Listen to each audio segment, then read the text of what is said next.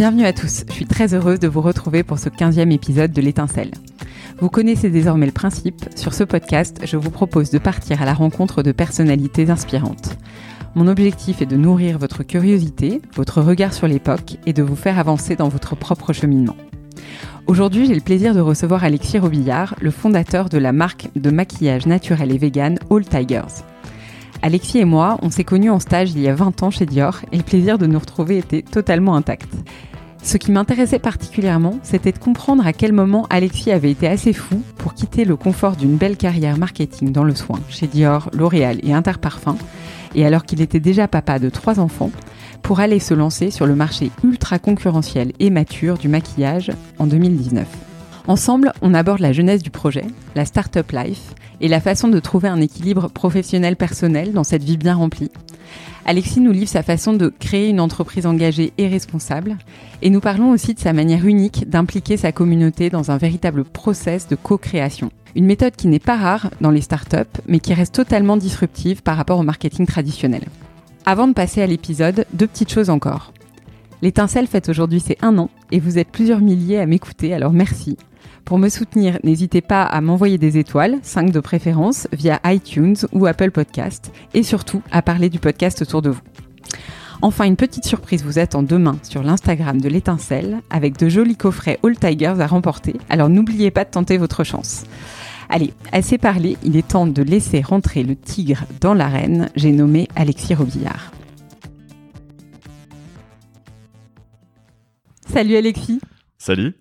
Je suis vraiment très contente de te recevoir aujourd'hui sur le plateau de l'étincelle. Merci beaucoup pour l'invitation. Ça fait à peu près 20 ans qu'on se connaît, je pense, donc je suis assez contente de faire le point avec toi. Tu te rends compte, 20 ans. 20 ans, ça passe vite. Nos premiers stages. Donc on va plonger dans ton aventure entrepreneuriale, All Tigers, que j'ai suivi euh, depuis euh, sa création. Et euh, je voudrais qu'on commence par revenir sur l'étape clé de la décision, en fait, le why. Hmm. En fait, j'avais pas le choix. Tu sais, euh, c'était euh, au moins l'avantage, c'est que j'ai pas eu vraiment besoin de décider, au sens où quand l'idée a jailli, il y avait plus le choix en fait. Et à ce moment-là, j'étais encore en poste. Et je pense que à partir du moment où je me suis dit, mais en fait, c'est ça que j'ai envie de faire, et l'idée a commencé un peu à prendre forme, je pensais qu'à ça, en fait. J'étais complètement obsédé.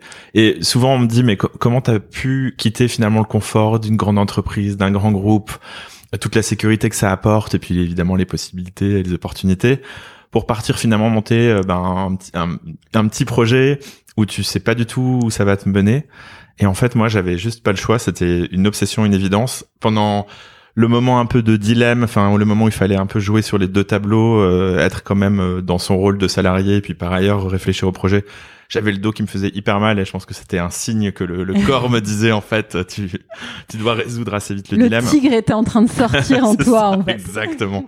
Mais en tout cas ouais, ça, ça, ça s'est fait euh, enfin franchement entre le moment où euh, où je me suis dit et si et la décision il s'est passé même pas deux mois alors que alors que vraiment il y avait il y avait pas de signe avant coureur avant réellement d'accord mais donc ça veut dire que euh, finalement du jour au lendemain tu t'es réveillé avec l'idée de passer du salariat à l'entrepreneuriat et avec une idée de ce que tu voulais lancer? L'envie d'entreprendre, elle existait depuis longtemps. Euh, elle était revenue régulièrement, mais j'avais jamais vraiment pris une forme très concrète. C'était plus une espèce de fascination un peu naïve, peut-être aussi pour ce que ça voulait dire.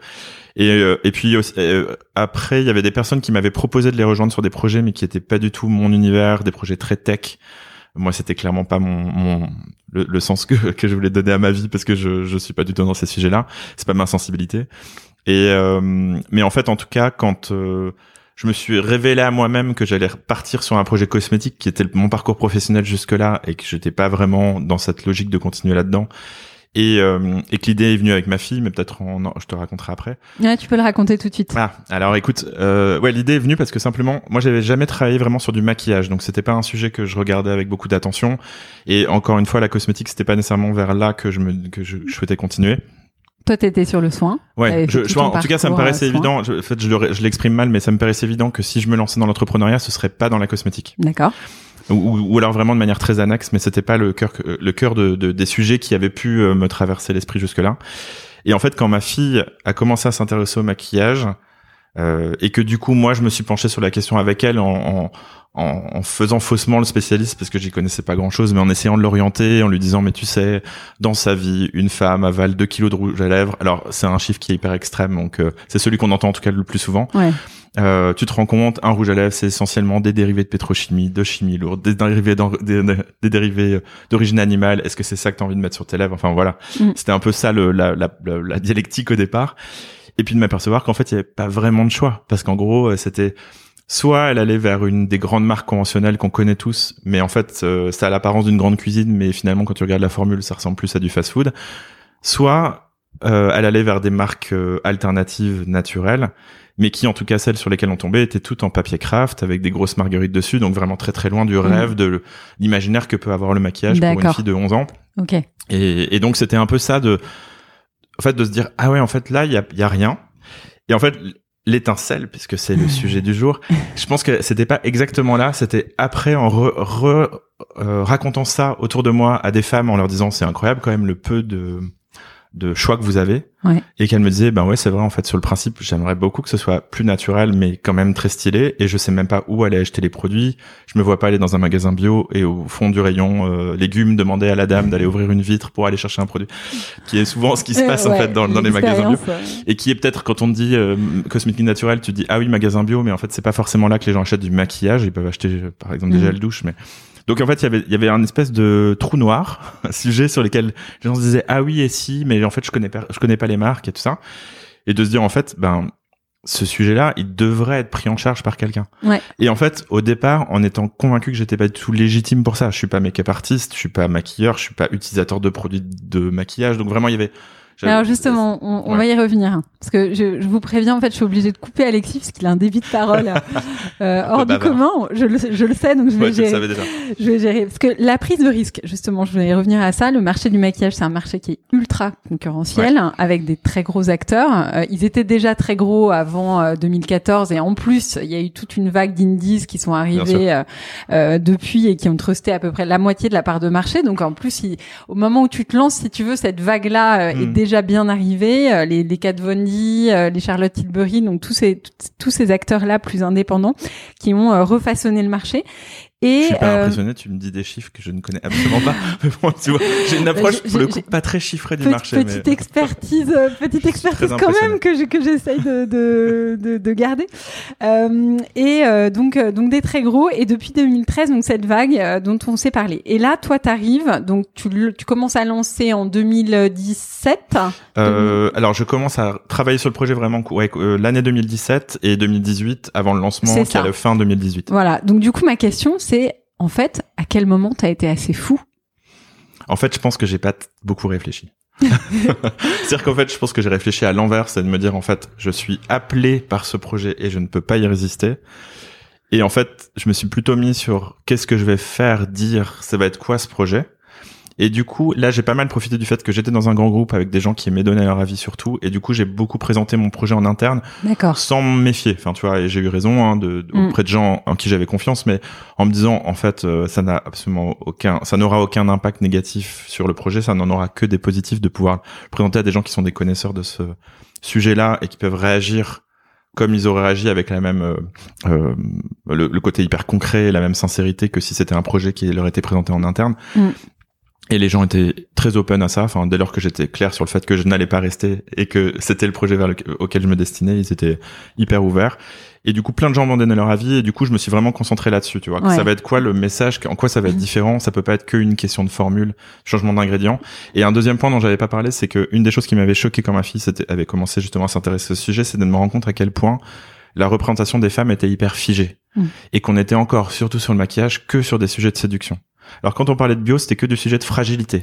Vous êtes une petite chose agressée. En fait, ça correspond à aucune femme de mon entourage, tu vois. Ni la fragilité, ni le côté euh, séductrice de chaque instant, parce que dans la vraie vie, quand même, les femmes ont autre chose à faire. Je vois pas du tout ce que tu veux dire. Je comprends pas. et que, et que autour de moi, j'avais plutôt cette image quand même de femmes très courageuses, très engagées, très dans l'énergie. Et j'avais envie de porter ce message-là mm. que je trouvais pas tellement. Alors depuis, tu, on entend beaucoup parler d'empowerment et mm.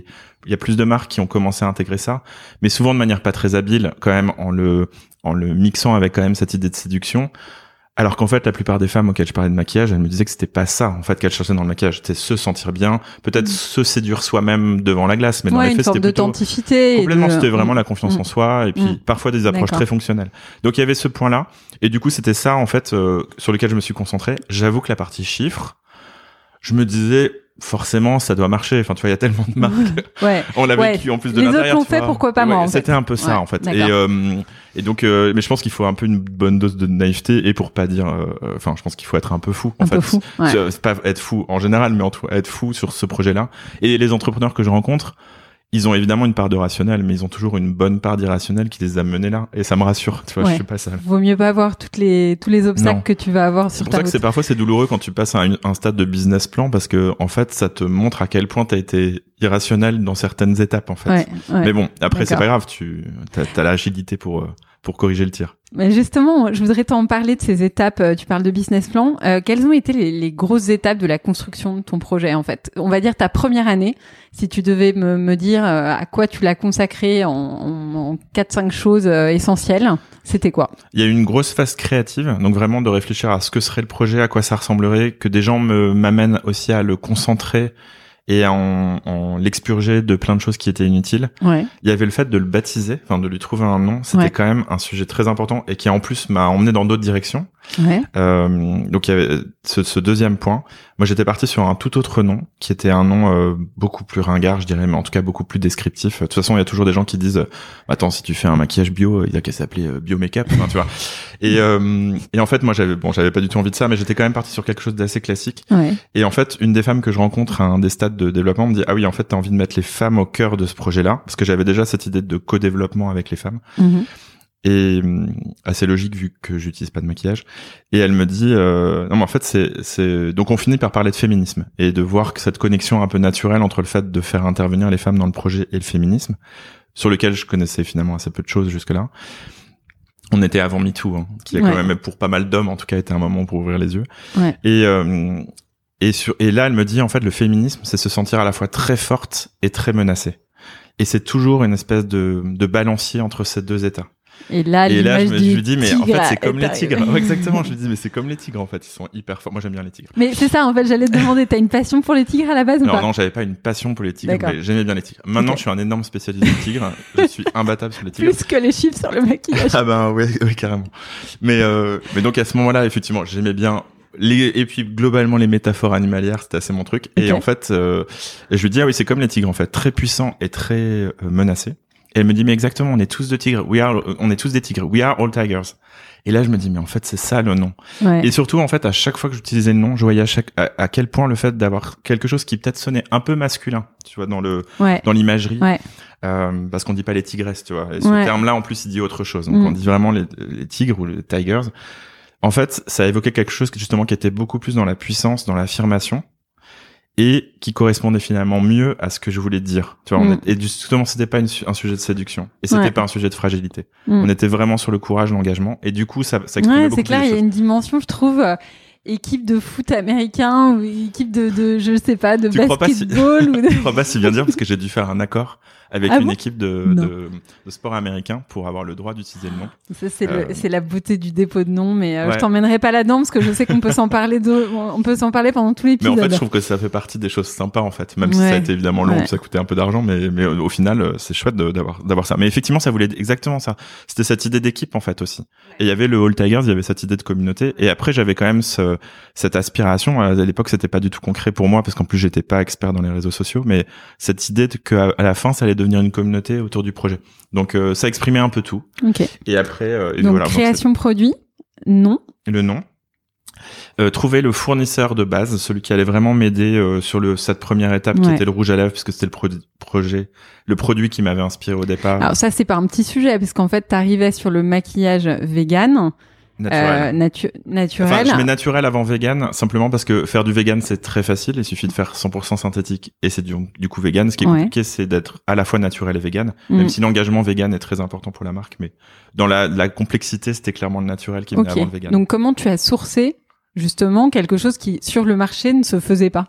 Alors, ça se faisait un peu quand même, parce qu'il y avait les marques dont je te parlais, un peu alternatives, donc même si elles étaient peut-être à côté de la plaque sur certains points, elles avaient, il y avait quand même un savoir-faire. Et justement, c'est cette piste-là que j'ai suivie, Mhm. jusqu'à tomber sur un fournisseur italien. Et je dis fournisseur, mais c'est un peu léger par rapport à ce qu'il m'a apporté, parce que c'était vraiment un coup de foudre professionnel. Et après, on, bah, on- une fois qu'on s'était mis d'accord, je lui ai dit, en fait, je vois que vous savez faire, mais par contre, ce que vous avez fait jusqu'à présent, c'est pas du tout ce que je recherche, parce que je veux faire une vraie marque de maquillage et que ce qu'il proposait, c'était quand même plutôt une offre de maquillage pour des gens qui étaient pas fans de maquillage, si je fais simple. Mhm. Et moi, je voulais vraiment que ça puisse aussi s'adresser à des gens qui sont vraiment des make-up addicts. Et donc, euh, c'est ce travail-là qu'on a fait. Euh, donc ça, ce, ce, ce- évidemment, cette rencontre-là, elle était décisive parce que ça, ça devenait très concret. Ok.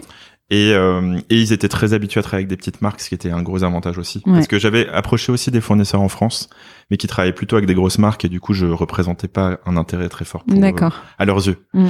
Euh, Et ça t'a pris combien de temps, euh, ce passage entre euh, donc les premières idées et la sortie du premier rouge à lèvres? Un an et demi. Un peu plus d'un an et On parle d'un prototype ou d'une commercialisation Avant la commercialisation. D'accord. Mais en fait, c'est allé assez vite parce qu'en fait, à partir du moment, je sais aller assez vite, pardon, part- entre l'idée et trouver le fournisseur, Mhm. parce que j'avais compris que c'était quand même fondamental, que j'avais aucune idée pour le coup de, ce n'étaient pas les fournisseurs habituels avec lesquels j'avais travaillé. Ouais. Euh, C'était une question de taille, j'avais travaillé plutôt dans des grosses structures. Euh, et je savais que c'était là où les choses allaient se concrétiser. J'allais savoir combien ça coûte, euh, Ouais. tu vois, tous ces sujets-là que je pouvais absolument pas deviner à l'avance. Et, euh, et donc du coup, c'était finalement, je l'ai trouvé très tôt en fait dans le dans le courant du projet. Euh, après, je suis allé en Italie pour le rencontrer Ok. euh, parce que je j'avais confiance, mais en même temps, je savais qu'il fallait quand même voir. Enfin, Ouais. j'allais quand même. Ouais. euh, Ouais, et puis c'est des rencontres euh, qui sont un peu des piliers de, de l'aventure quand même. Ouais. Donc euh, t'as un côté humain important. Il y a un côté très humain, il y a aussi l'expertise qui finalement se transmet aussi plus facilement quand tu es en face à face parce qu'il y a plein Mm. de petites choses un peu informelles qui, qui se diffusent. Euh, donc euh, il y avait il y avait ça. Et euh, donc donc c'était assez longtemps avant ouais. Donc donc il y a eu un- ouais une grosse année et, euh, année et trois mois, tu vois, de développement euh, sur le produit D'accord. Et puis après, tu me demandais les autres grandes étapes. Je pense que l'autre grande étape, ça a été d'ouvrir le compte Instagram. Ouais. Parce que tu t'adresses à quelqu'un qui avait jamais vraiment utilisé les, les réseaux sociaux jusqu'à présent. donc, Ouais, et euh, alors pourtant, je dois dire que j'ai été bluffée sur tes débuts. Alors rassure-moi et dis-moi que tu as effacé les tr- 130 premiers posts que tu que avais fait sur la marque. Eh ben non. Non? Ah bah, là. Bravo. Mais Franchement, bravo. j'avais pris un peu de temps pour imaginer à l'avance que ça- ce que j'avais envie que ça soit. Ouais. C'est pour ça que quand tu regardes au début, c'est très léché, puis après un peu moins, parce qu'évidemment, le, le quotidien rattrape. Mais euh, non, au début, euh, non, c'était assez clair ce que j'avais envie de faire. Ouais. Donc, euh, Ouais. mais justement, peut-être trop. Tu vois, peut-être qu'au début, c'était un peu trop travaillé, alors que tu t'aperçois que finalement, c'est une matière vivante et que tu peux pas faire des réseaux sociaux comme tu ferais une exposition dans un Mm. musée. Enfin, c'est quand même. Un... Ouais, après euh, mon retour, c'est euh, pour l'avoir pas mal regardé ton compte justement avant l'épisode, c'est que euh, dans ton cas, quand tu crées une marque communautaire, on a besoin de sentir quel est le projet. Et en fait, l'avantage, c'était que ton manifeste était super clair et que je pense que tu as pu fédérer euh, rapidement et engager, ce qui est la clé du succès sur Instagram. En plus, tu avais des très beaux visuels, donc, euh, donc bravo. Alors, je voudrais qu'on revienne sur ta startup life. Euh, D'abord, donc les tigres.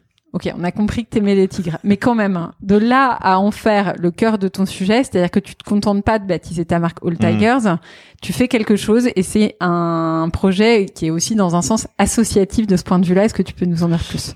Ouais, alors au début, effectivement, c'était sur, c'était uniquement un emblème et j'avais pas réalisé finalement la connexion avec l'animal réel. Mais ça, je pense que c'est aussi la question d'avoir la tête dans le guidon et pas se rendre compte parfois de choses qui sont très évidentes. Et en fait, un jour, dans une conférence, je suis à côté de quelqu'un qui avait monté tout un programme autour des éléphants, avec une marque qui était baptisée avec un nom qui était proche d'éléphant, et du coup, qui avait tout un programme de soutien aux communautés locales au Burkina Faso. Et en fait, en discutant avec lui, il me dit ah parce qu'en fait moi assez naïvement je lui dis ah mais c'est pareil. Moi je m'occupe des tigres toi des éléphants. Et il me dit mais non c'est pas du tout pareil. Enfin moi j'aide les éléphants en fait. Ouais. et en fait c'était un peu la prise de conscience. Et heureusement très sympa il m'a mis en contact avec une association portée par une femme exceptionnelle Véronique qui a monté donc Pocao qui est une association qui soutient des programmes de préservation des tigres en Asie parce que c'est une espèce très emblématique mais hyper menacée enfin on- Ouais. c'est 100 000 Ton euh, diagnostic de départ était juste. c'est ça. C'est 100 000, 100 000 individus il y a un siècle. Il y en a entre 2 et 3 000 aujourd'hui. Enfin, selon les comptages, ça change un peu. Mais donc, il faut réellement des programmes. Et puis, en fait, c'est un emblème aussi d'écosystèmes qui sont ravagés. Donc, c'est pas que le tigre que tu sauves. En fait, c'est des régions entières Mm. dont il faut euh, réhabiliter les écosystèmes, préserver les écosystèmes. Alors, chaque pays a un peu des, des problématiques différentes. Elle, son, son programme aujourd'hui est très concentré en Inde. Et du coup, euh, c'est la préservation d'une zone avec des associations locales, en association avec les populations locales.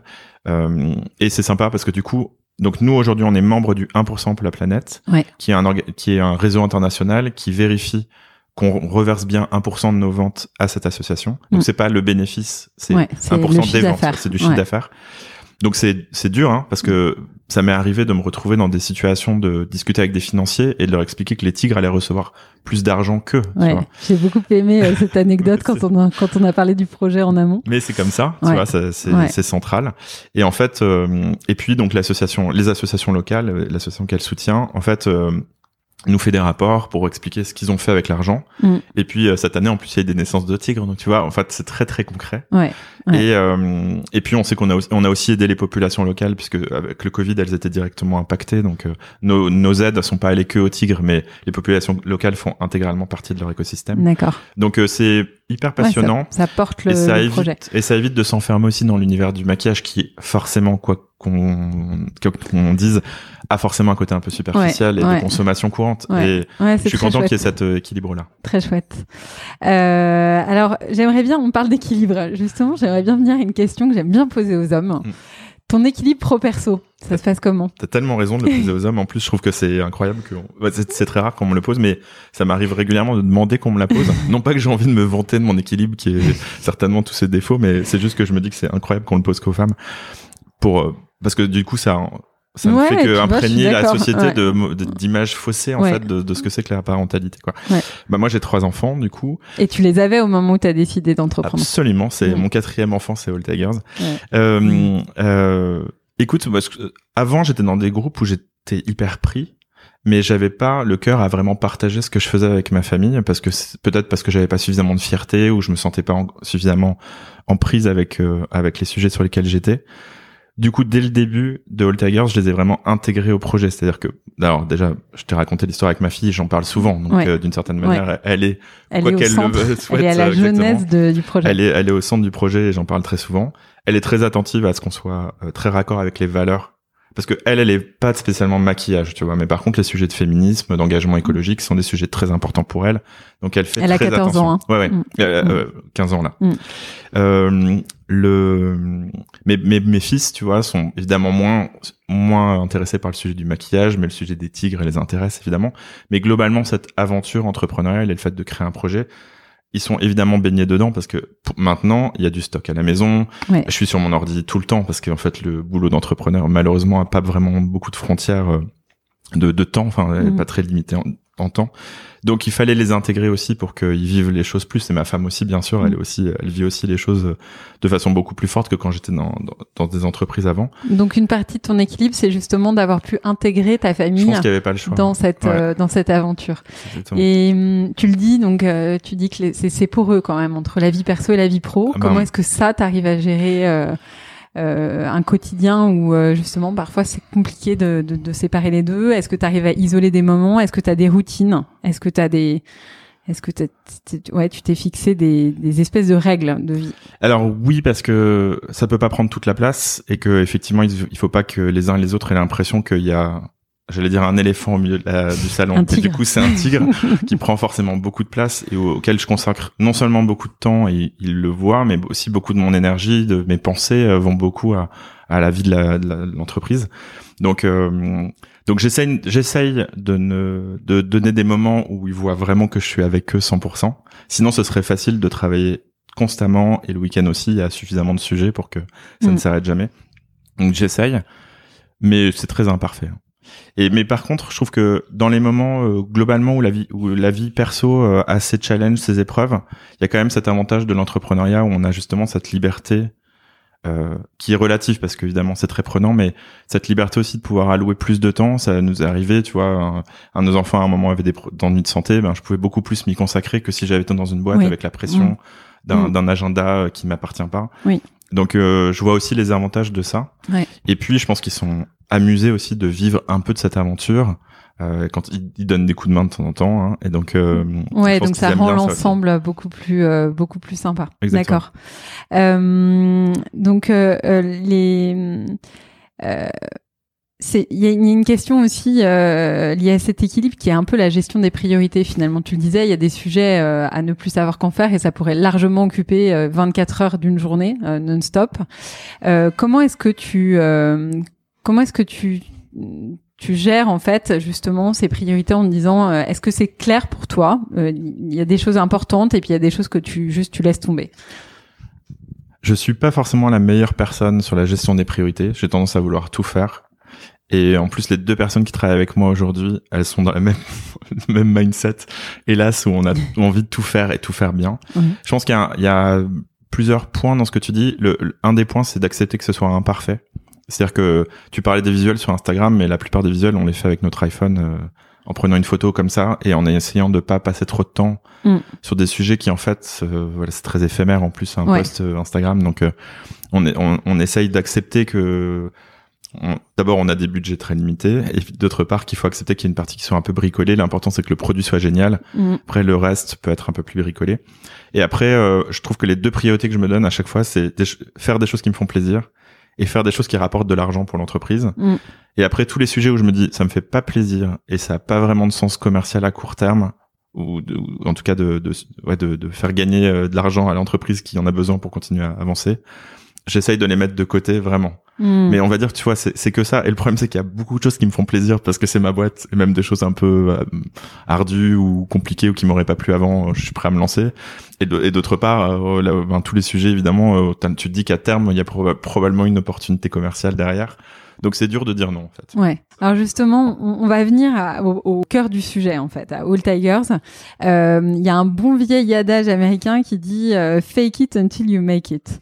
À quel moment est-ce que tu as eu l'impression, toi, que ça y est, tu le faisais vraiment? Et en fait, quel, quel, euh, quel temps a duré en fait cette période où tu dois parler d'un concept, tu dois parler d'une marque comme si déjà elle existait, alors qu'en fait, en vrai, t'as pas encore euh, vendu ton premier rouge à lèvres? Écoute, le, je pense que le Instagram, donc c'était en début d'année 2018 et le lancement avait lieu à la fin. D'accord. Donc déjà toute cette un an à tenir. exactement, toute cette période-là, j'avais l'impression effectivement de parler de d'un fantôme en fait, tu vois, de quelque chose qui n'existe pas et, et de devoir le rendre très concret pour les gens.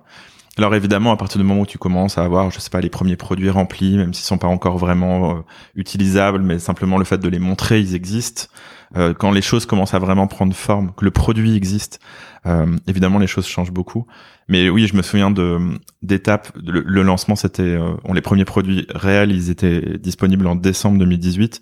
Septembre, octobre, novembre, c'était des moments où j'ai dû présenter beaucoup le projet parce qu'on voulait rentrer dans des incubateurs, mhm. on voulait être soutenu par Réseau Entreprendre. Et c'était vraiment ça. On présentait, une... j'étais vraiment dans la position de présenter la marque alors qu'elle n'existait pas réellement. Ouais. Et mais je pense que je, je me forçais à l'imaginer comme étant déjà existante. Ouais. Et après, euh, je trouve qu'après, il y a eu le premier semestre 2019 où finalement, commercialement, on était encore au tout début de notre histoire. Et on avait déjà la chance d'avoir. C'est pour ça qu'on était plus dans le fake it, tu vois. J'avais l'impression parce que on avait déjà la chance que beaucoup de gens nous, a, nous aient repérés. Et du coup, on a l'impression que ça faisait déjà un moment qu'on était là. Ouais. Que... Ils savaient pas encore où te trouver. Ils te cherchaient, ils te trouvaient pas. où sont les tigres? À un moment, on était présent dans un pop-up, par exemple, entouré de marques qui avaient été lancées déjà depuis 2, 3, 4 ans. D'accord. Et, euh, et, effectivement, les gens avaient l'impression, ah mais en fait, c'est, j'ai pas mal entendu parler de vous. C'était très agréable, mais en même temps, je savais qu'on était nous au tout début de notre histoire et que on posait à peine les premiers jalons. Ouais, mais c'est une très bonne leçon parce qu'en fait, ça veut dire que euh, ça fait partie aussi du lancement de la marque, de commencer à parler d'elle, d'engager et d'avoir le sentiment que les clients t'ont déjà vu avant que tu arrives en point de vente et tout ça est très Je pense que ça organique en fait. Très grisant quand ça se passe à l'inverse, quand le quand tu lances un produit et que ça devient intégralement mmh. une, énorme performance commerciale. Mais je pense que dans la réalité, ça arrive finalement quand même assez rarement, surtout quand t'es pas à la base quelqu'un, une personnalité connue, etc. Mmh. T'as pas cet avantage de déjà bénéficier d'une aura quand tu pars de nulle part, comme c'était mon cas. Euh, je, il faut accepter qu'effectivement les choses se fassent petit à petit. Et sincèrement, dans jusqu'à maintenant, tu vois, les choses ont évidemment beaucoup avancé, on s'est déployé, tout en restant encore d'une à une échelle modeste, on s'est bien déployé. Mais il n'y a pas eu un grand moment de d'avancement. Euh, euh, tout s'est fait par petits petits pas. Et d'ailleurs, typiquement aujourd'hui, on est, on s'est un peu plus implanté, par exemple en Allemagne, et on avance pas mal en Angleterre quand on me dit mais est-ce qu'on peut pas reproduire exactement les mêmes étapes qui vous ont amené là? On va faire un peu le playbook comme on dit de les étapes à, refaire.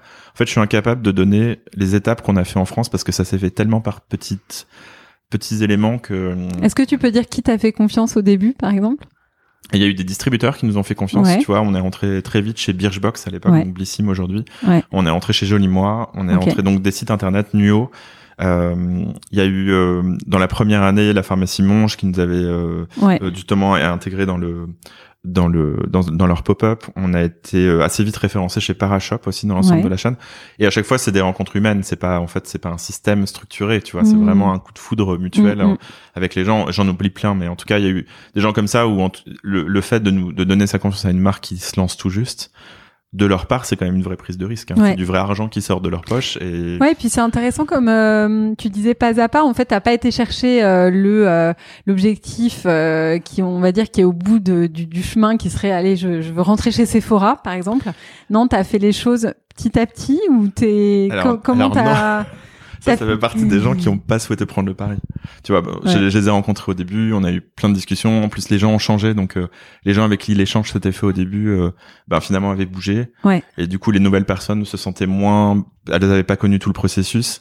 Et puis, en fait, à la réflexion, je me rends compte qu'effectivement, il y avait un problème d'échelle. En fait, c'était, on n'avait pas du tout la taille pour euh, se lancer euh, déjà dans un aussi grand réseau. Ouais, même si aujourd'hui t'es dans 350 points de vente, c'est ça, Exactement, hein? ouais, c'est ça. Donc Bon, euh, ouais, t'as on pas à rougir. Les à- 400. Mm, On, on ouais. aurait, on aurait pu le faire, mais je comprends en tout cas rétrospectivement que de leur point de vue, ça leur paraissait trop tôt. Le sujet du maquillage naturel, d'ailleurs, d'une certaine manière, ils y sont pas encore aujourd'hui. Tu vois. Ouais. Donc, euh, Ouais. donc si si euh, si je refais le, le, le bilan, hein, et puis moi, ça m'a obligé à être plus créatif aussi, parce que finalement, c'était l'enseigne de référence du maquillage en France, donc ça paraissait très logique. En fait, le fait de ne pas y être entré, ça m'a obligé aussi à regarder les choses très différemment, c'est-à-dire à me dire, mais en fait, euh, en France, le paysage de la distribution est très diversifié.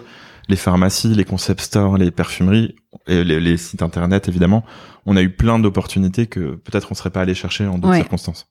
Donc ça, ça a été finalement bénéfique aussi pour Exactement. poser des piliers, euh, je dirais, et une distribution globalement très solide parce que elle s'appuie sur un nombre d'acteurs. hein, ouais, T'es exactement. pas dépendant non plus Ah bah, euh, d'un mastodonte du marché.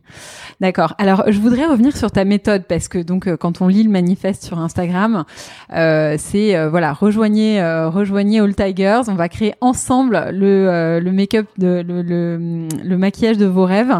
Euh, ça veut dire quoi en fait? Tu fais comment?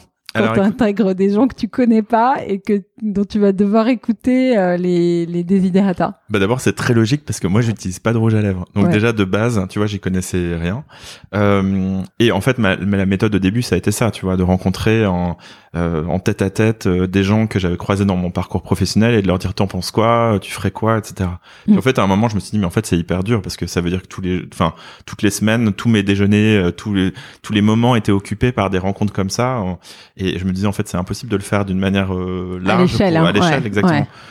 Donc finalement, le, il y avait une espèce d'évidence à, à- et puis il y avait un deuxième point aussi, c'était de me dire finalement tout ce que j'avais constaté dans mon, diagnostic du, de ce sujet-là, c'est-à-dire que l'industrie était un peu à côté de la plaque et sur les formules et sur la façon de représenter les femmes, il fallait de toute façon aller à la source, c'est-à-dire demander aux femmes ce qu'elles en pensaient. Mm. Donc au début, c'était beaucoup au travers de tête à tête, et à un moment, il a fallu imaginer quelle serait la plateforme pour le faire de manière beaucoup plus large beaucoup plus large, mais en même temps, c'était quand même encore mon réseau personnel qui Mm. était visé au départ. Ouais. Je me suis dit, le plus simple, c'est finalement avoir un compte Instagram sur lequel je les, a- parce que comme il y avait toutes ces fonctionnalités de sondage, euh, euh, Ouais. enfin, qui permettaient de poser des questions, c'était quand même le plus simple. Et donc, ça a été euh, d'ouvrir le, le, le compte Instagram, de les appeler à venir avec moi, puis de leur faire partager mon quotidien. Moi, j'étais tout seul à ce moment-là, donc euh, Ouais. faire partager mon quotidien de euh, de de, de cowork et de D'accord. Donc beaucoup de stories de- en beaucoup fait. de stories, finalement. exactement, euh, pour leur dire voilà, ça c'est un peu l'esprit auquel j'ai pensé. Vous en pensez quoi? Là, je suis devant tel ou tel euh, défi, donc ça peut être un choix de couleur, un choix de packaging, une réflexion sur quelles sont les valeurs. Typiquement, la le choix de l'association pour les tigres, j'en ai parlé, tu vois, et j'ai eu des, des gens qui m'ont dit mais fais pas ça, ça a aucun intérêt. Enfin, Mm. donc c'était intéressant, tu vois, de, de se dire ah oui, en fait il faut argumenter. Ça veut dire qu'il faut vraiment argumenter de telle et telle manière. Donc je trouve qu'à chaque fois c'était super. Finalement, le premier jour ou dans les deux trois premiers jours, il y avait 300 personnes qui s'étaient inscrites sur la page, mais c'était finalement quasiment que des gens que j'avais croisés Ouais. dans mon parcours. Euh, grâce à ma longue carrière, on en parlait tout à l'heure, tu vois, mais 15 ans, de- 15 ans avant ou, ou 16 ans avant, je sais pas, Ouais. de, de démarrer. Et puis après, euh, ben la communauté elle a grossi. Euh, finalement, en organique, c'est lent. Hein, c'est tout, Ouais. tout- très. À ce très stade, c'était hein. que le- la première année, c'était de l'organique uniquement? Euh, ouais, je pense que jusqu'à ce que je fasse le, le- la, la campagne de pré-lancement, de, de, de, de précommande, pardon, Ouais. euh, c'était que organique. Et après, euh, et après, une fois que les produits étaient là, il y a eu pas mal de concours communs avec d'autres marques et d'une certaine manière, ben, c'était une façon de se présenter mutuellement Mm. euh, nos communautés respectives. Mais du coup, la question qui que ça me pose, c'est comment est-ce que tu fais quand tu n'es pas d'accord forcément avec le retour euh, de ta communauté, est-ce que tu apprends à les écouter et à te dire je mets mon ego de côté et en fait ce qui compte c'est le projet donc je les écoute et ils savent ou alors, euh, tu laisses aussi une part à tes intuitions et à tes convictions personnelles. Comment est-ce que tu arbitres entre les deux? Ça, Alors ça s'est fait de manière euh, très simple et très, euh, mais en même temps assez floue. Enfin, c'est-à-dire, je peux pas te dire que c'était la, méthode était hyper écrite, mais déjà, je posais plus en face de, de la communauté des dilemmes. Donc des choses sur lesquelles moi, finalement, quand je choisis A ou B, j'avais pas forcément une conviction très forte. Mhm. J'avais la conviction qu'il y avait un choix à faire, mais je savais pas lequel, sur lequel m'orienter. Donc du coup, j'étais très content qu'il y ait plein de gens qui me disent va vers A parce que c'était pas forcément un, un, sujet sur lequel j'avais moi une idée précise. Il y avait une colonne vertébrale dans le projet, je savais que j'avais pas envie de m'en écarter. Ça est arrivé aussi, bien sûr, qu'on aille aussi dans le sens de la minorité, mais plus par, par exemple, qu'est-ce qui est le plus important pour la communauté, que ce soit naturel ou vegan? Bah, Sur mm. ce sujet-là, tu vois, j'ai préféré répondre à la fin, mais en fait, c'est pas grave, c'est que 50% des femmes qui nous disent qu'elles sont intéressées par le sujet du vegan. L'important, c'est que elles s'y retrouvent aussi. Ouais. Mais ça n'empêche pas que 85% des filles disaient que c'était hyper important le naturel, et du coup, il n'y avait pas de doute, tu vois, sur cet élément. Ouais. Donc, c'était pas qu'une question. Ça veut pas dire que du coup, j'avançais pas avec mes convictions. Ça veut juste dire que je les enrichissais avec ce que j'apprenais. Et c'est ce qu'on fait encore, tu vois. Parfois, on dit, ben voilà, là, c'est le sujet du gloss. On va faire trois nouvelles couleurs mais en fait, on sait un peu quel univers de couleur on veut. Simplement, finalement, euh, entre un rouge orangé, un rouge rouge, un rouge framboise, on n'a pas forcément une conviction absolue que on a la raison, qu'on aurait raison d'aller vers le mm. rouge orangé.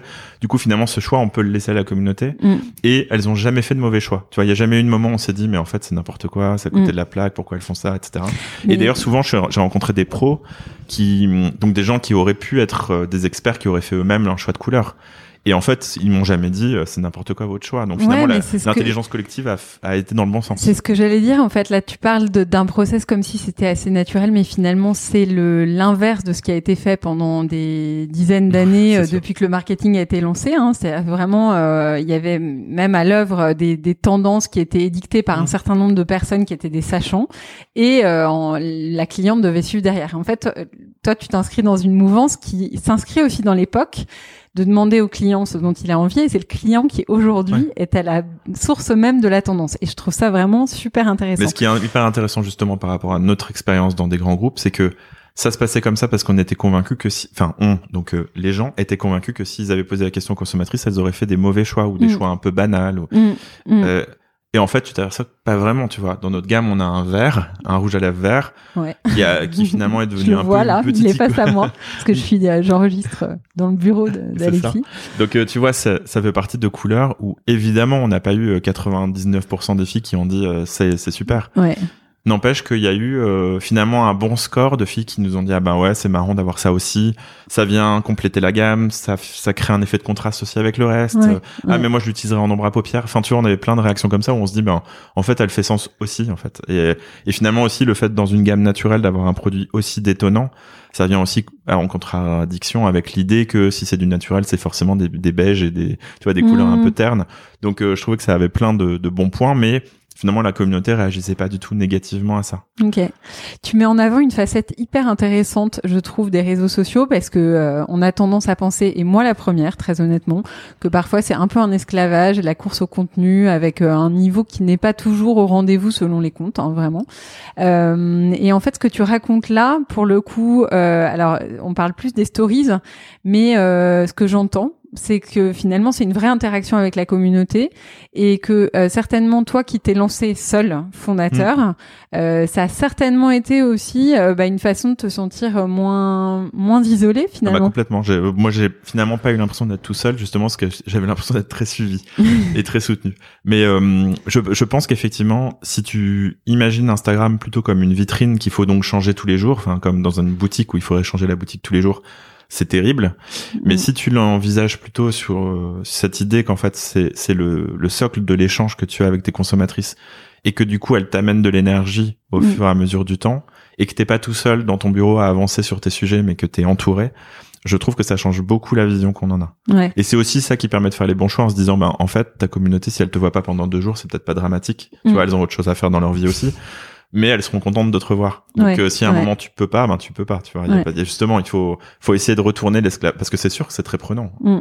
Aujourd'hui, tu sais chiffrer un peu, on se parle de combien de personnes qui sont actives autour de ta marque comme ça sur Instagram? Je saurais pas te dire, on a 20 000 followers. Ouais. Après, les algorithmes euh, de, des réseaux sociaux font que finalement, il y a peu de gens qui voient un post quand tu le mets. Ouais. Mais euh, il y a quand même tout le temps de l'interaction, donc... Euh, Ouais, t'as suffisamment, t'as une masse suffisamment représentative pour estimer que t'as un quanti à chaque fois que tu poses une question. Euh, ce qu'on se dit toujours, c'est parce que du coup avec l'équipe, on se dit toujours qu'en fait, il faut pas qu'on soit frustré quand il y a peu de gens qui réagissent, parce que l'important c'est que tu touches le noyau dur des gens qui t'adorent. Complètement. Donc finalement, euh, même si c'est peu de personnes, euh, c'est pas grave. Ouais.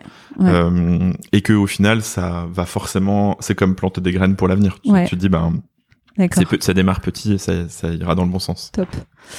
ton objectif à terme pour All Tigers? Alors écoute, je sais pas du tout te dire. Je, je voudrais que ce soit vraiment une marque de référence et qui est vraiment qui, qui permette de devenir vraiment une de ces marques qui font bouger les lignes en se disant que si elle n'existait pas, on n'aurait pas autant envie de faire du maquillage naturel, mais que ça soit un peu la marque qui est regardée par tout le monde quand mm. on pense maquillage naturel mm. et qui en plus euh, parce qu'on a parlé de, de évidemment formule. Alors, je j'ai pas donné beaucoup de détails, mais en gros, on parle vraiment d'ingrédients naturels, donc euh, des huiles, des cires végétales. Euh, euh on, on, utilise parfois il y a des, des, fournisseurs qui, ont, qui font aussi des mix intéressants, donc on, on essaye d'être à la pointe autant que c'est possible en naturel, parce que du mhm. coup, t'es pas, enfin en même temps, la cosmétique, moi, je trouve que souvent, on donne l'impression qu'on va déposer le prix Nobel à la fin du truc, mais bon, au fond, c'est de la cuisine quand même. Donc, euh, on peut faire un meilleur gâteau au chocolat que le, que le voisin. Enfin, globalement, c'est un peu les mêmes ingrédients. Là, en l'occurrence, nous, c'est du naturel et c'est ça qui fait notre différence. Mais il y a aussi toute la partie design qui aussi sort un peu des codes de ce qui se fait d'habitude dans le maquillage et en cosmétique en général, tu vois, c'est très illustré. Euh, on n'hésite pas à y aller franco en termes de, de visuel. On n'a pas cherché à rentrer dans une esthétique minimaliste comme on mm. entend beaucoup mm. parler, mais parce que moi j'étais plus à l'aise là-dedans et que j'ai vu que ça répondait bien aussi là-dessus. Ouais. Donc euh, j'ai aussi envie de me dire qu'on fait bouger les lignes sur plein de, de plans ouais. et que finalement quelqu'un qui aujourd'hui aura envie de se lancer dans cet univers-là nous prendrait un peu en modèle aussi, tu vois, qu'on on aurait suffisamment changé et, et, bougé les règles. Je le vois en fait avec, il y a des marques qui arrivent et je constate qu'elles ont certainement pris inspiration dans ce qu'on fait parce qu'elles mmh. en reprennent certaines recettes qui, qui n'étaient pas du tout à l'œuvre il y a trois ans. Donc euh, c'est chouette et j'espère que les grands groupes aussi ça leur donne envie d'y aller parce qu'on a besoin que le marché change. C'est bon signe d'être copié. Euh, avant de passer dans les coulisses en fait de toute cette création, il y a un dernier sujet que je voulais aborder sur euh, tes projets, tes objectifs à terme, et je voulais qu'on parle de Bicorp. Hmm. Je sais que tu t'y intéresses. Eh ben écoute, ouais, parce qu'en fait, ben, le, le, sujet dont on parlait tout à l'heure, c'est-à-dire euh, le 1% pour la planète et toute l'action, tout le, le soutien qu'on a apporté à l'association, pour les tigres, ça nous a donné envie d'aller plus loin. Donc en ce moment, il y a deux grandes étapes qui sont dans notre roadmap. La première, c'est l'entreprise à mission, donc qui est un, un sujet plus franco-français, mais en tout cas qui pousse les entreprises à intégrer la RSE vraiment au cœur de leur euh, euh, de leur, leur activité au quotidien et, leur raison d'être. Ouais. Donc ça, c'est une des premières étapes sur laquelle on, on, est en train de se lancer, mais c'est pas forcément très contraignant. D'accord. Et donc la deuxième étape, c'est on, on a très envie d'être certifié B Corp. On a commencé les premiers, enfin je sais pas comment dire, on a commencé le début du process, on est tout début, parce que c'est un process pour le coup beaucoup plus engageant. T'es accompagné dans ce process euh, comment Oui, ça on, se a, passe on, a, on a on a fait appel à une une personne pour être consultant externe pour nous aider en tout cas déjà à faire un premier diagnostic ouais. de où on en est. En fait, ce qui est important, c'est que peut-être qu'on va rappeler déjà à l'auditoire, peut-être que tout le monde ne sait pas tout à fait ce que Donc, veut dire Bicorp. c'est une certification qui a été inventée, si je me trompe pas, par Patagonia, à la, enfin soutenue par Patagonia au départ, et qui est euh, toute une série de critères euh, qui touche énormément d'aspects de la vie de la boîte. Ça peut être la, la, gouvernance, ça peut être son offre évidemment, ça peut être ses finances, enfin toute une série d'éléments qui sont vraiment représentatifs d'une entreprise engagée. Et ce qui est intéressant, c'est qu'en fait, quand tu dis je veux faire une entreprise engagée, à la base, euh, à part le dire, et euh, chacun y met un peu les critères qu'il veut. Mhm. Là, c'est une grille de critères très complet. Je crois qu'il y en a 200. Je, ouais, je saurais plus exactement dire, mais c'est dans ces eaux-là. Et, euh, et là, pour le coup, tu comprends tout ce que ça veut dire, tout ce que ça implique. Tu dois vraiment décortiquer l'intégralité de ton activité. Sachant que ça se traduit par une note, hein, c'est ça? Et donc, tu dois avoir un minimum de. Je crois que c'est 80 points minimum. Voilà. Et en gros, quand tu démarres, euh, c'est déjà, enfin, tout le monde m'avait dit c'est déjà bien, c'est à 40 points de base. En fait, bon, Ouais. on est on n'est pas loin des 80. Ok, Donc on sait. Et puis comme ça, ça nous permet vraiment de définir quels sont nos axes de progrès. d'accord. Et, euh, et puis t'es censé en plus progresser dans le temps parce que c'est t'as une certification au départ et puis ensuite régulièrement tu dois montrer que t'es allé euh, Mm. plus loin. Mm. Mais ce que je trouve c'est que ça professionnalise énormément l'engagement et ça passe des bonnes intentions. Et tu peux être très naïf quand tu dis que tu es une entreprise engagée parce que tu rien que sur le packaging franchement tu peux faire des choix en étant persuadé de faire les bons puis en fait tu t'aperçois que c'est le bilan carbone est super mauvais. Donc on est vraiment dans, un, dans des sujets qui sont d'une grande complexité et c'est pas du tout vert contre plastique. Enfin on va vraiment beaucoup plus loin. Nous aujourd'hui typiquement c'est un gros sujet les matériaux. On utilise du plastique recyclable du verre de l'aluminium du bois. Mm-hmm. Mais en fait, sur chacun de ces éléments, tu pourras aller plus loin. Oui. Tu peux faire des mauvais choix aussi. Enfin, tu, tu te rends pas compte de toujours euh, en tant que consommateur de la complexité extrême de ces sujets pour faire des bons choix. Et t'as vite fait de caricaturer aussi. Et du coup, euh, Bicorp sur tous les sujets et les sujets vraiment qui sont liés à tes produits, mais aussi tous les sujets qui sont liés. Ben, on parlait de la gouvernance, mais qui est un vrai sujet de dire. Euh, aujourd'hui, nous, on veut être en co-création, mais quel pouvoir vraiment on accorde? Enfin, moi, je suis le fondateur et j'ai encore la majorité de la boîte, je pourrais aussi faire n'importe quoi mm. ou mm. décider autocratiquement d'absolument tout. J'ai envie que ce soit pas comme ça que ça se passe. Et, et du coup, typiquement, Bicorp peut donner un cadre là-dessus aussi. Donc, euh, c'est vraiment un vrai objectif. Et après, c'est très engageant. C'est dur hein, pour une boîte de notre taille. On n'a pas une, on est trois personnes, donc on peut pas, on n'a pas une personne qui va pouvoir se mettre à plein temps sur ces sujets. Mm. Mais j'ai l'impression que ça fait partie de l'avenir. Enfin, le la logique et la démarche normale de d'engagement dans l'avenir, ça va être plus professionnel, plus cadré mhm. et avec des critères qui seront plus clairs. Euh, la fondatrice de Squeeze, qui est l'une des premières euh, entreprises françaises à s'être euh, à, avoir obtenu ce label B Corp, disait, c'était Virginie Schaeffer que j'interviewais dans l'étincelle précédemment, qui avait travaillé chez Squeeze, qui me disait bah, effectivement la fondatrice disait qu'il était plus facile de naître B Corp hmm. que de devenir B Corp. Donc oui, c'est dur. Mais en même temps, quand tu es déjà une grosse boîte très installée avec euh, des milliards de process, le, défi est pas, du tout le même, c'est clair. Donc, Nous, euh, on est au, moment, c'est-à-dire qu'on a déjà mis en place des choses sans le sans le savoir. Enfin, on a encore on a encore plein de, de progrès à faire, mais au moins ça nous clarifie énormément ce qu'on peut faire de mieux. Et puis de temps en temps, on prend conscience aussi de choses qu'on n'a pas correctement faites et qui du coup sont pas très fair-play. Donc pour une marque qui se dit engagée, on, on se dit ah ben on a envie d'aller plus loin. Ok, top, super. Le temps euh, le temps tourne. Alors je voudrais vraiment qu'on réussisse à aborder un petit peu deux trois questions sur euh, sur les coulisses. Euh, en te lançant dans l'entrepreneuriat, tu as donné vie à une marque, mais j'imagine que tu as aussi euh, découvert tout un réseau. Euh, et j'ai eu la chance de croiser Julie, avec qui tu partages tes bureaux de la marque Exertier. Euh, on sent que vous êtes, euh, voilà, vous êtes une équipe euh, assez soudée. Est-ce que tu pourrais me parler de ça un petit peu et de, bah. de justement, finalement, de cette découverte que tu as fait après le monde corporate? Ouais, exactement. En fait, j'avais pas de réseau du tout dans, dans, parmi les entrepreneurs. Je connaissais pas d'entrepreneurs. J'ai fait un peu ce, ce, ce, ce diagnostic quand, quand j'ai quitté euh, le monde des grandes boîtes. Euh, et j'avais pas encore lancé. J'étais effectivement, comme tu disais, un peu seul et du coup, euh, c'était aussi un appétit de rencontrer des gens. Du coup, j'ai commencé à faire, à rencontrer un peu justement un par un des entrepreneurs de cet univers-là qui étaient comme moi au démarrage de leur aventure. Et petit à petit, on s'est fédéré. Alors, quand je dis fédéré, c'est pas une association, c'est de manière très informelle, mais on a créé un groupe qui s'appelle les Beautypreneurs. Ouais. Et on et maintenant, on est 80 personnes, si je me trompe pas. Et euh, je suis hyper content parce que je trouve que ça prend bien, qu'il y a au sein de ce groupe, chacun peut découvrir ses affinités et créer d'autres projets hein, qui ne sont pas nécessairement pour les 80. Mais je trouve que ça nous a permis vraiment de, des moments d'entraide, de d'aide, de, soutien quand on en a marre, ou de mm. soutien très concret sur des échanges de noms de fournisseurs, etc. Et je, pour l'instant, c'est hyper riche. Et du coup, évidemment, dans ce groupe-là, ben, il y a des gens avec lesquels je suis en contact très souvent pour échanger et pour euh, ouais challenger nos, nos vies d'entrepreneurs, nos projets, euh, comprendre aussi on est un peu sur les mêmes défis, puis on a tous un peu le même état psychologique où on est euh, euphorique le lundi et au fond du trou le mardi parce que chaque nouvelle qui sont mis sur le même plan déjà quelle que soit leur importance, tu sais, c'est une, une, consommatrice te dit qu'elle est pas contente d'un produit et tu perds un gros client, t'as l'impression que c'est exactement la même chose, alors que dans un cas t'as perdu 23 euros, dans le cas beaucoup plus, mais on est donc on vit tous ce truc là et, et évidemment on est aussi c'est aussi une manière pour nous de prendre conscience ensemble de tous les défis du monde de la beauté parce que c'est complètement évolutif. Ouais. C'est il y a des débats aussi hein, parce qu'on n'a pas la même vision aussi de de, mm. de comment il faut communiquer. De euh, certains sont très orientés sur le naturel, d'autres pas forcément. Enfin, on a donc les approches sont pas les mêmes. Mais je trouve que c'est hyper riche et euh, et je, je suis sûr que ça le fait de d'échanger davantage, de se mettre en réseau quand on est entrepreneur, ça ne peut que nous aider en fait.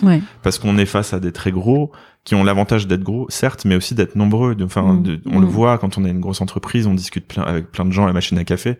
Là, on n'a pas de machine à café. Bon, notre machine à café, c'est un WhatsApp euh, de- d'entrepreneurs. Ouais, mais euh, je découvre aussi, tu vois, pour me lancer depuis quelques mois, euh, la générosité de ce réseau-là.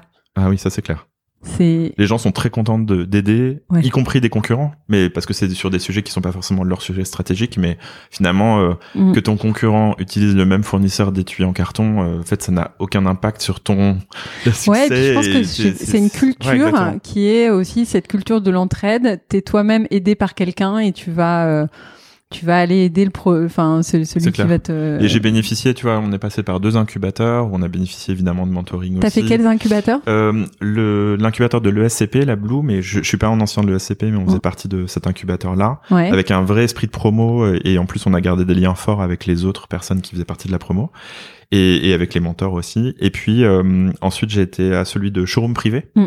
qui s'appelle Look Forward, où là aussi c'était un autre type de boîte, des boîtes plus avancées que moi en général, Ouais. mais là aussi des super échanges. Enfin, je trouve que et puis on est bien sûr j'étais dans Réseau Entreprendre, je citais Ouais. tout à l'heure, qui était aussi un autre réseau avec des réunions euh, régulières avec des gens qui étaient complètement d'autres industries, donc là aussi des échanges qui étaient hyper intéressants. Enfin, je trouve que ça fait partie des grands plaisirs aussi d'entreprendre, cette liberté de rencontrer plein de Mais, gens mais, hors de ton mais écosystème. quasiment, ça pourrait devenir un boulot à plein temps, en fait. Comment, là encore, t'as géré ça? Parce que euh, ne serait-ce que les workshops proposés par les incubateurs, les rencontres, les, les office hours. Alors, il y a des choses qui permettent d'avancer, mais quand t'es en plus dans deux incubateurs, je sais pas si tu l'as fait simultanément ou Euh, j'ai essayé et je me suis rendu compte que ça marchait pas pour les raisons que tu t'avais plus de place. que j'avais plus de place en fait. Je pouvais, enfin, tu, Tu fallait être à deux endroits en même temps, ça marche pas. Comment t'as géré ça Euh, et je pense que ça marche mieux justement quand t'es deux fondateurs parce que du coup tu peux vraiment euh, L'un des deux, te, il te va, partager, mais là ouais. c'était pas Ouais. possible.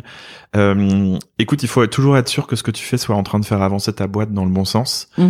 Et en même temps, il faut pas le faire de manière. J'ai vu des gens réagir de manière peut-être trop égoïste en disant non mais en fait dans ma gestion du temps tel atelier m'intéresse pas et c'est dommage parce que tu en tires des choses que auxquelles Mm. tu t'attends pas. Faut accepter aussi que t'as beaucoup d'heureux hasards aussi dans ton projet, de belles rencontres que tu n'attendais pas, d'aides ou d'idées qui viennent euh, de, de à- quand tu t'y attendais pas. Donc il faut accepter aussi de planter des graines et de, de voir ce qui va germer. Mais je je je pense qu'on peut pas refuser de l'aide, tu vois. Ouais, Au ouais. stade de, de Ouais. démarrage et, et à tous les stades d'ailleurs, t'as tout le temps besoin de de confronter ton projet, recueillir des avis, Oui. faire évoluer. Donc l'idée c'est de le faire pas de façon scolaire en se disant je me fais absolument tout euh, parce que voilà ça. je suis inscrit, mais d'aller choisir euh, ce qui te, ce qui te ce qui te va bien. D'accord. Euh, Est-ce que tu as trouvé ton business model tout de suite? Je sais pas exactement d'ailleurs. Qu'est-ce, quel est le business model Altair Est-ce que tu es DNVB, donc Digital Native Brand, Alors, ou est-ce que euh, tu es beaucoup B2B Alors, je, parfois on dit que oui, dans les faits. Je sais pas, euh, moi, j'ai vu la dernière fois euh, un- la définition de ONVB où c'était Omnicanal euh. Native Vertical Brand, Ouais. euh, qui correspond déjà mieux à notre modèle parce que dans les faits, on a 10% sur notre e-shop, 20% via des d'autres sites internet partenaires et puis 70% en offline. D'accord. ok. Euh, c'était lié aussi au fait que la communauté me disait toujours que les filles avaient, elles, elles disaient qu'elles avaient besoin de tester les produits, Mm. les voir en réel, pouvoir voir vraiment la texture et la couleur, que ça Ouais. pouvait pas se faire que sur Internet. Ouais. Donc euh, ce modèle-là, il était un peu une évidence. Après, c'est un modèle quand même assez simple. On vend des produits, tu vois. C'est pas non plus. une Ouais, mais c'est intéressant en fait. T'as fait naître la communauté finalement sur Insta, Mm. mais au final, tu te vends en brick and mortar à 70%. Bah oui, parce que c'est des vrais gens en fait sur Insta. et donc, donc ils ont une vie offline et une vie online. Ouais. et comme nous. Et donc euh, du coup, on, du coup, leur- la réalité c'est que les gens ils vont un peu partout. Et de la même manière, tu vois, le fait de, c'est ce qu'on disait tout à l'heure, tu vois, on est vendu à la fois dans des concept stores, dans des pharmacies, dans des parfumeries. À chaque fois, notre univers de concurrence du coup est complètement différent. On n'est pas dans le même univers. Donc on essaye toujours de se recréer notre petit coin de, de jungle Ouais. pour ouais. nous. Ouais. Et, euh, et en général, ça marche bien, tu vois, quel que soit le, le, le contexte, les gens on rentre par une chose, par euh, euh, une facette différente. Dans les concept stores, c'est plus le côté de nouvelles marques. Dans les pharmacies, c'est beaucoup le côté naturel. Ouais. Et dans les parfumeries, il y a évidemment une grande expertise du maquillage. Oui. Dans online aussi, il y a des, des, des, coloris- des couleurs un peu différentes aussi dans, les, dans, les, dans les sites online. ouais. Ok. Euh, bon, 53 minutes. Je check le chronomètre et euh, je voudrais, euh, je voudrais qu'on tienne le timing, mais je veux vraiment pas. euh, Toi, tu dis ça parce que tu parce penses que tu vas pas faire de montage. je pense coup. que je ne vais pas- c'est mon challenge en fait. Ouais. Tu es mon premier épisode sans montage, donc j'espère que je vais pas trop bafouiller. Ma communauté me le dira, j'espère. voilà. Donc des petites questions pour terminer. Ce qui allume l'étincelle en toi. Je crois que vraiment, ma, mon grand plaisir, c'est de rencontrer des vrais des vraies consommatrices, des, Ouais. des, des gens qui ont réellement acheté le produit, l'ont essayé, l'ont aimé. Ouais. Ah, ça, c'est vraiment mon grand plaisir. Donc, je crois que je, je pense que j'ai commencé ce métier de la cosmétique parce que j'avais envie de travailler sur des produits du quotidien. Enfin, de, de j'avais, je trouvais magique d'imaginer créer des produits qui rentrent dans la vie des gens comme ça. Mm. Et c'est encore mon grand plaisir aujourd'hui. Génial. Euh, Est-ce qu'il y a justement une rencontre, alors ça peut être une cliente ou quelqu'un d'autre, euh, une rencontre ou un livre ou un podcast qui t'a permis d'avancer? Euh... Moi, il y a un truc, c'est marrant parce que c'est marrant que tu me dis ça. J'avais pas pensé spécialement, mais dans le dans les mémoires d'Adrien de Marguerite Yourcenar, il y a tout un moment où il parle justement de la manière de gouverner. Ouais. Je sais pas si c'est le, le principe de gouvernance dont on a parlé tout à l'heure. Le principe de gouverner, où évidemment ben, le, le, le livre passe par plusieurs étapes, mais il y a tout un moment sur le fait de, de gouverner vraiment pour les autres. Et en fait, quand tu crées une marque, il y a quand même un côté un peu euh, euh, créateur tout puissant, tu vois, qui fait naître euh, le produit qui avant Ouais. n'existait pas, puis soudain il apparaît. Et mine de rien, on sait que la cosmétique, ça, ça a cet effet quand même un peu de façonner les imaginaires, de, de, on, on installe une esthétique, une façon d'appréhender les choses. C'est pour ça que on a une vraie responsabilité aussi sur ce qu'on transmet de l'image de, de la, de la femme, par exemple, parce qu'on Ouais. sait que ça a eu des conséquences jusqu'à maintenant. Et je trouve que ça, c'est un, un- une lecture, en fait, où, bon, euh, encore une fois, euh, tout, tout n'est pas, tout, je, je réfère pas à tout le bouquin, mais en tout cas, à cet aspect sur la, la gou- gouverner avec générosité pour les autres, parce qu'on veut le bien des autres. Ouais. Bah, finalement, quand on crée une marque et être sûr qu'on le fait euh, pour le bien des autres, je trouve que c'est un, quelque chose qui était assez essentiel pour moi, tu vois. Un sentiment d'alignement? Ben oui, ça c'est sûr. Mm. En fait, en tout cas maintenant, j'ai l'impression de faire quelque chose qui a vraiment du sens pour moi. Non pas que ça n'avait pas de sens ce qu'on faisait avant dans un univers plus corporate, Mhm. mais en tout cas moi, j'avais l'impression que ma participation et ma contribution étaient très faibles, Mhm. alors qu'aujourd'hui, c'est cette satisfaction de me dire que quand un produit existe, il n'aurait pas existé sans moi. Ouais. C'est sûr. Top. Euh, Est-ce qu'il y a quelqu'un que tu aimerais entendre au micro de l'étincelle Sur le podcast. D'accord. Et sur les, pod- et- et sur les podcasts, il y a un, euh, quand même un podcast qui a, qui a beaucoup façonné euh, mon, ma, ma façon d'avancer pendant la partie de création. Mhm. C'est quand j'ai commencé à écouter La Poudre Ouais. de Lorraine Bastide, où en plus, je pense que j'ai écouté assez tôt. Et je pense que le podcast lui-même a évolué parce que elle-même peut-être et a avancé dans son engagement. Et donc, et ses invités et la façon dont elle orientait ses questions sont devenus de plus en plus dans une dimension de combat. Mm. Mais moi, c'était un moment finalement où je me retrouvais face à cette question de la féminité, qui évidemment bah, est pas une question personnelle, mais en fait devoir me poser la question de, en fait, c'est pas n'importe quoi de mettre du maquillage sur le marché. Encore une fois, il y a vraiment une responsabilité par rapport à ça. Et j'ai vraiment fait mon éducation avec ce podcast. Alors pas que avec ce podcast, Mhm. mais il m'a vraiment permis d'évoluer petit à petit. Et finalement, j'ai remarqué que par rapport à plein d'hommes autour de moi, la vague MeToo m'a beaucoup moins prise par surprise parce que j'avais l'impression d'avoir déjà été pas mal initié à ce sujet-là grâce à ça. Ouais. Et, et d'avoir été initié, mais au-delà de ça, enfin, d'avoir euh, vraiment intégré maintenant toute une réflexion sur les, les mécanismes psychologiques, on- Ouais. le- la façon dont on, on structure nos représentations mentales, etc. Et donc, euh, donc ça, c'était un podcast qui était très fondateur. Je l'écoute moins maintenant, mais en tout cas, il a été très fondateur dans la phase de création du, du projet. Et, euh, et ça, c'est aussi la chance. Les podcasts, c'est quand même cette discussion un peu intime que les gens peuvent avoir et qu'on peut écouter. Ouais. Et c'est quand même assez magique. Et je trouve qu'il n'y a pas de, de meilleur moyen de comprendre quelqu'un ou de- d'entrer dans l'intimité de quelqu'un Mm. en l'entendant se raconter. C'est un super moyen d'apprentissage et d'utiliser aussi euh, ce qu'on appelle le temps passif en fait. Ouais. Ça, c'est clair. C'était en... C'était quand je faisais un peu de sport. Je peux pas dire que ça ait duré très longtemps cette phase, mais mais voilà, ça, ça, ça a été utile. Non, mais tu vois, en tout cas, c'était c'est marrant aussi de se dire que on a beau faire des métiers qui paraissent peut-être un peu superficiels, au fond, il y a quand même une dimension politique. Ouais. Et cette dimension politique, je l'ai mieux appréhendée grâce typiquement au podcast. Super. Euh, Est-ce qu'il y a quelqu'un que tu aimerais entendre au micro de l'étincelle? Bah tout à l'heure, tu vois, t'as rencontré Julie Exartier. Il faut que tu Ouais. la, faut que tu l'interroges. D'accord. Bah écoute, on s'en est parlé donc. euh, Ah bah génial. Écoute, merci beaucoup Alexis. J'étais vraiment euh, très heureuse de, de t'entendre Ça me fait super plaisir. au micro de l'étincelle. Moi aussi. Donc je te souhaite énormément de succès sur Rule Tigers. J'espère qu'on aura d'autres discussions comme ça et que tu nous donneras des nouvelles. Avec grand plaisir. Salut Alexis. Salut. Ciao, bye. Avant de vous quitter, un petit mot encore. Tout d'abord, un grand merci pour votre confiance et vos encouragements qui me donnent littéralement des ailes. Si vous aimez le podcast, n'hésitez pas à vous abonner, vous recevrez les notifications du prochain épisode. Et si vous avez envie de réagir à la conversation, de me contacter, de me proposer de nouveaux invités, vous pouvez m'envoyer vos messages sur Instagram sur le compte l'étincelle.podcast. L'étincelle tout attaché et sans accent. .podcast.